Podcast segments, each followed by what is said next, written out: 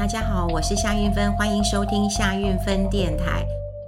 呃，礼拜一有呃跟我的儿子 啊、呃，当然一起呃讨论一些事情，然后引起很多呃听众朋友给我的一个呃回馈。我觉得呃谢谢大家。呃，有时候做节目的时候，其实还蛮孤单的。嗯，当然我有很多要分享的，可是我也很希望呃大家有一些回馈，像有一些年轻人就会跟我留言说，哎。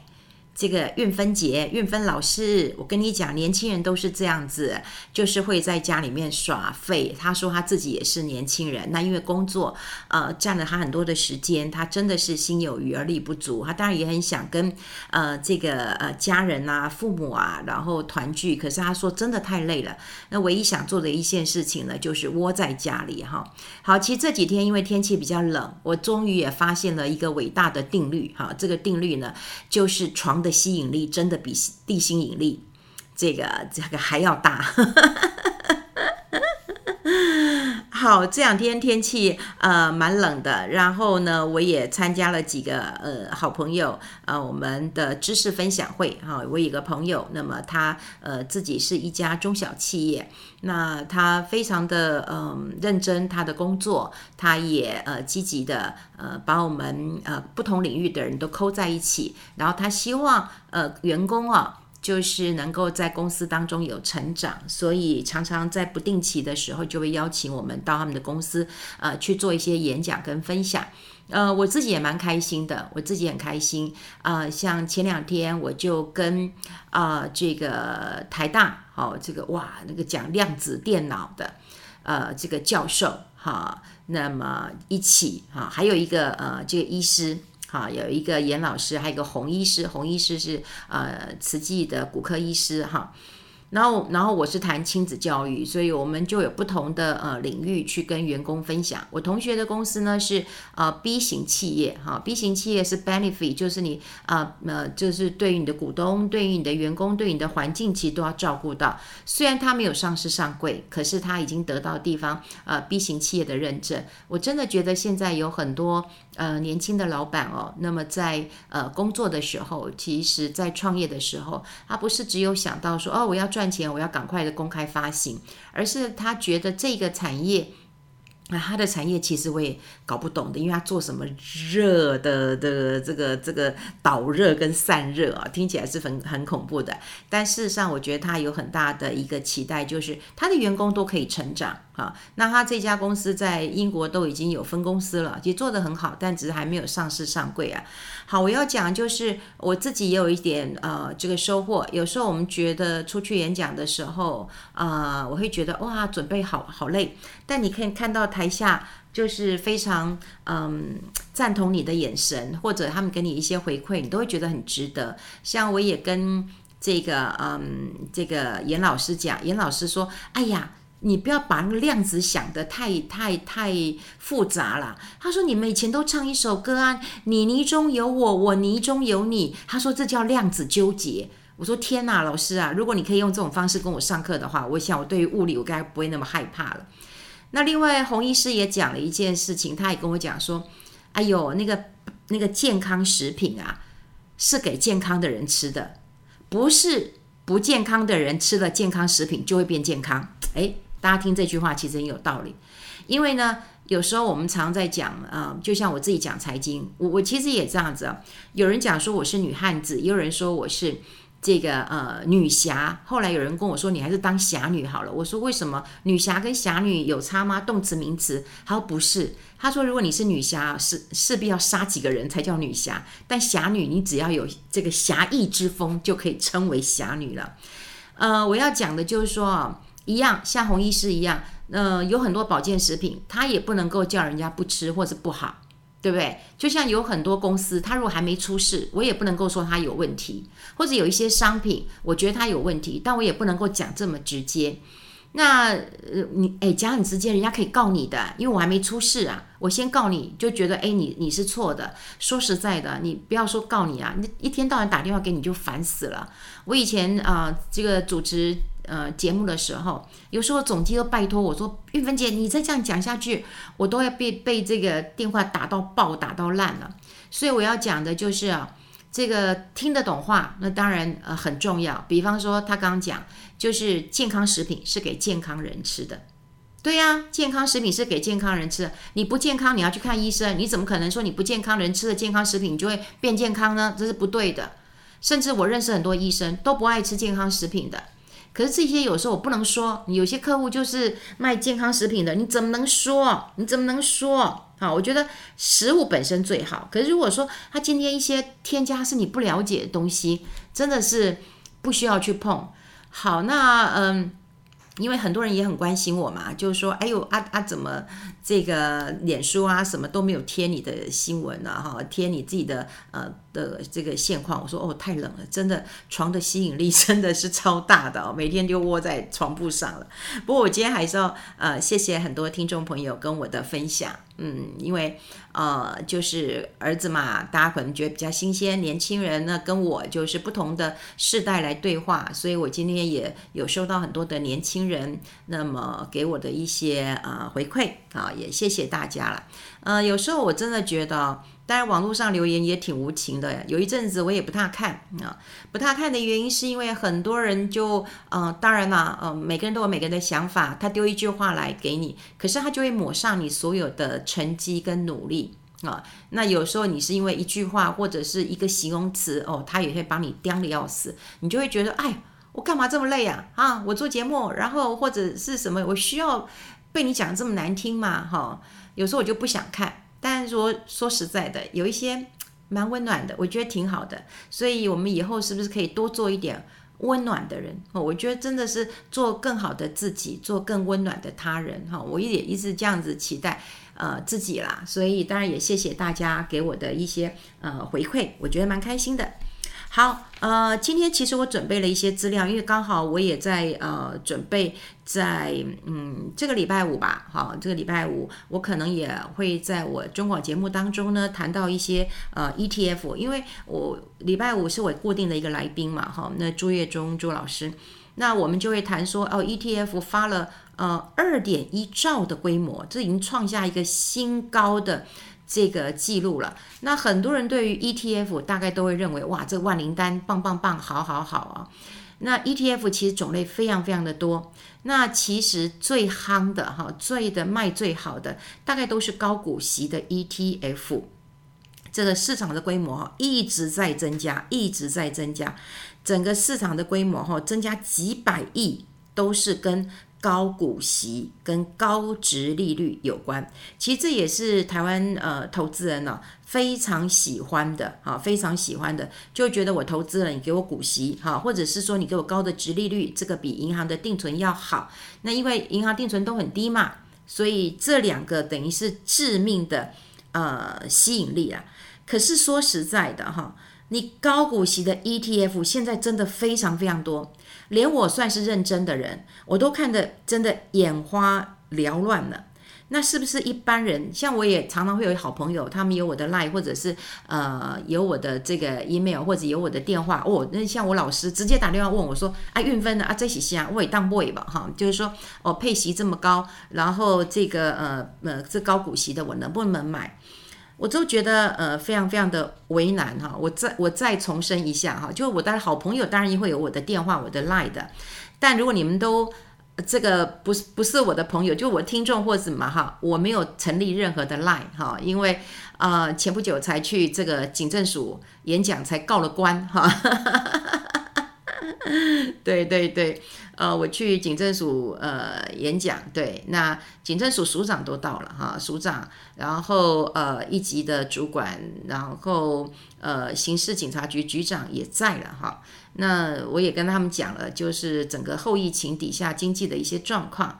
那因为经济会影响到，比方说家暴，因为收入减少了哈，然后会会有家暴的问题，还有就诈骗。那我也跟他提了一下，所以他也说哇，怎么这么猖狂哈？我说的确啦，现在在嗯这个脸书啊，真的很奇怪，他该管的不管，那不管的管了一堆哈。那该管就是这些诈骗，你都不管，但你不管管了什么呢？像我朋友说他呃什么发了一些言论，就立刻被封锁，立刻被警告。我不晓得他发什么言论呐哈，这个我是不太清楚。但后来他。告诉我是一件小事，所以你想想看，该管的不管，不管的管一大堆，这真的是很糟糕了。好，我要回过头来讲，也就是说，呃，这个 ETF 哦，其实我算我就讲说我算认真的，所以我现在已经开始在收集资料，当然礼拜五会好好谈这个问题了哈。你说现在啊，本来大家都想要高股息啊，就是说乖乖的配息就好了。好，就是说我就领息嘛，好，我就固定，比方说比银行定存好的利息，比方说四趴五趴，我就领息就好了。但你说各家都推高股息的，那我是不是也要有点差异性？好，那你就会发现到说，现在有很多的这种高股息的一个商品哦，这种 ETF，一般来讲，我比较喜欢就是它照指数走的，你比较容易看。但有一些哈，它的越来越主题性了，你根本也不知道说它的精选、它的关键、它的什么到底是照什么走。好，也就也就是说，其实 ETF 是一个很复杂的。过去我们讲很简单，都是照着指数走，但是它现在已经不都是照指数走了，还有很多都是这个，我觉得都已经像主动型基金了。我举一个例子来讲，我们一般来讲这种高股息 ETF，那就是配息嘛，你就领配息嘛。但是有一些就要想说，哎，那我我要跟人家不一样啊，我就告诉你说，哎，我除了股息之外哦，我还可以赚资本利得。不是这样子吗？就是哇，两个都要赚呢。可是这两个投资逻辑是不一样的。投资逻辑，比方说年轻人，我就鼓励他们说：“哎，你应该去赚资本利得，十块钱买你卖卖到十五块、二十块嘛，成长性比较重要嘛。你不是要去存股嘛？存股领个股息，然后参加除息，参加除息之后，你要知道啊，参加除息之后，那个那个息是先扣掉，然后呢，要是能够填息的时候呢。”才能够算说，哎，你赚到了啊！不是左手右手都是你的钱，所以年轻人来讲的话，我就觉得你应该赚资本利得，这是不同的投资逻辑。但如果年纪比较大，我们毕竟是需要有一天我没有工作收入的时候，我需要有现金流。这就是股息来源的重要性。我要每个月都有钱，我要吃饭，我要交际，我我要生活，好，这些是我，这是两个不同的一个一个逻辑的。但现在啊，我就发现到说，太多的主题型基金了。比方说有一些它就叫高股息，没有错。但有一些就是说，哎，高股息不行啊，因为有一些个股波动很大嘛。比方说你像长隆、阳明这些高股息没有错，它明年配息配得不错，但它波动太大，所以它又加了一个低波动。好，所以如果你不希望这个波动这么大呢，你就可以选择这个高股息低波动，哎，其实绩效也还不错。哈，但我现在看到一个问题啊，就是说，你看这些高股息啊，他们要找的 ETF 的标的其实是不大一样的。好，真的是不太一样。你要了解它商品的一个特色，它有没有稳定的殖利率，而且最终啊，它能不能填息，这很关键啊。那像你说元大，我们以前讲过这个零零五六啊，这是预测明年的殖利率高的个股，它是预测明年哦，明年殖利率高的个股哦。好，所以以前我们也讲过说啊，你不要误会人家为什么要去换这个换那个，因为明年好这些货柜股它配息会配得很高。那有一个国泰永续的高股息，它是要找历史殖利率高，就是以它历史上。好，它过去的经验值当中，它的殖利率很高，而且是稳定的。你看听起来是不错，好，就是历史性的。那有些是找明年的，好，那有时候它会加一点低波动啊，比方说它会降低一些叫呃 smart beta 啊，就是智能投资，降低它的一个波动。那最近讨论比较多的啊，我也不要讲哪一个，因为最近我一个朋友告诉我说，你现在讲什么，然后很容易被搜寻出来，是因为现在市面上已经有一种呃类似机器人一样，比方说你讲到哪一家投信他发的 ETF 或怎么样有问题的时候，嘣嘣嘣嘣嘣，他就会把这个资讯传给啊，就就像机器人，他可以就传给你了哈。我觉得奢侈很聪明诶。不然的话，你像干这些公关、这些行销，可能累死了。他也不知道说，哎，今天哎谁讲讲了我的 ETF，谁又讲了我哪一家，谁又讲了哪一家。他现在只要在网络上有的，他可能就会搜寻出来。所以有时候我讲的也比较嗯谨慎一点。好，其实我不怕讲错。好，因为可以修正的，但有很多呃公司哦，真的是很机车的，真的是很机车的。你不能够说他一点点不对哦，你真的不能说，你说他立刻就就来给你东啰嗦西啰嗦的。其实我觉得都可以公平，都可以公论的，大家都可以来讨论的，你都可以讨论呃这个这个这个台积电，然后这个呃资本支出，然后会不会造成折价什么，你都可以讨论。那为什么 ETF 是不可以讨论的？好，这也是很奇怪的。好，讲过头来讲，就是说有一个这个啊、呃，有一个这个呃特选的高股息，你看我刚刚已经讲过了，有一些他就告诉你高股息，有一些告诉你高股息低波动，有一些就告诉你是优质高股息，有一些告诉你是永续高股息，有一些告诉你是特选，那你也不知道优质特选到底是什么。但这一档比较讨论比较多哈，讨论比较多的原因是因为它每一年就会有三次的一个呃换股，好，结果呢，它上市这个呃挂牌之前。好，跟之后它的持股完全都不一样，好，完全大概有七十六 percent 的一个周转率了，好哇，那你这样周转率这么高的话，公司有讲哇，它直接会产生这个嗯交易成本，好，大概一趴左右会有这个交易成本，可是你想想看哦，它的转换率这么的高，你觉得？当然呢，它就直接挑战你高股息，它可能要追求比较高的报酬率，可你觉得它像被动型的？这个这个这个这个基金吗？不大像嘞，它真的很像主动型诶，主动出击嘞。所以你想想看，一样叫高股息的 ETF，现在已经有不同的操作逻辑出来了。以前的我们就看到说，哎，传统的大概就是需要稳定。我们讲说啊，你什么都不会选，你就找一个很稳定的，那周转率也很低的。对不对？可是现在大家都在拼了，你发高股息，我也要发高股息，因为大家就喜欢嘛。你有没有发现，现在大家都不发共同基金了？共同基金没有人理了。台湾就是一样，一流行哇，只要 ETF 哇，每一档都不错。那这样好了，投信都来发 ETF 好了。那可是以前是因为说这个 ETF，大家会认为它是一个比较。这个诶，被动型的，对，它不用主动的去选股，所以呢，你会认为说周转率低一点，也比较稳定一点，你不用积极的一个选股，你放长一点会有比较好。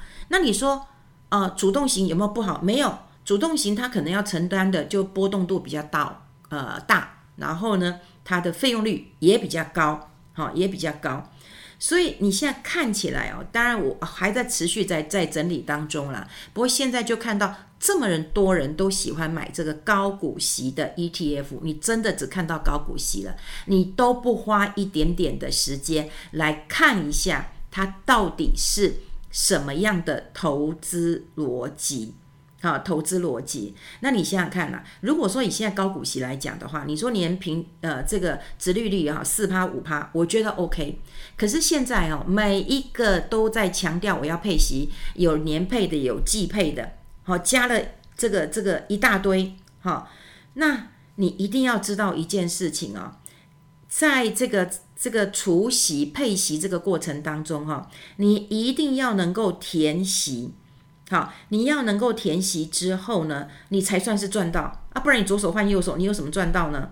现在看起来台股其实大利多嘛，你这两年其实涨很多嘛。你看我我你看我今天今天的这个台股，对，现在现在礼拜二的晚上，对，我在录明天的节目，那你想想看，今天又再创历史新高。所以台股表现得很不错，那这一些高股息的表现得会非常非常的好，所以你一定要知道，以前我们讲了一件事情说，啊，你不要赚了股息赔了价差，对，这是常常听到的。可是现在大家不在乎，因为为什么？你相信 ETF 就就就好像就觉得 ETF 就是该给我稳定的这个配息，给我很高的殖利率，但事实上你都不知道它操作的逻辑是什么。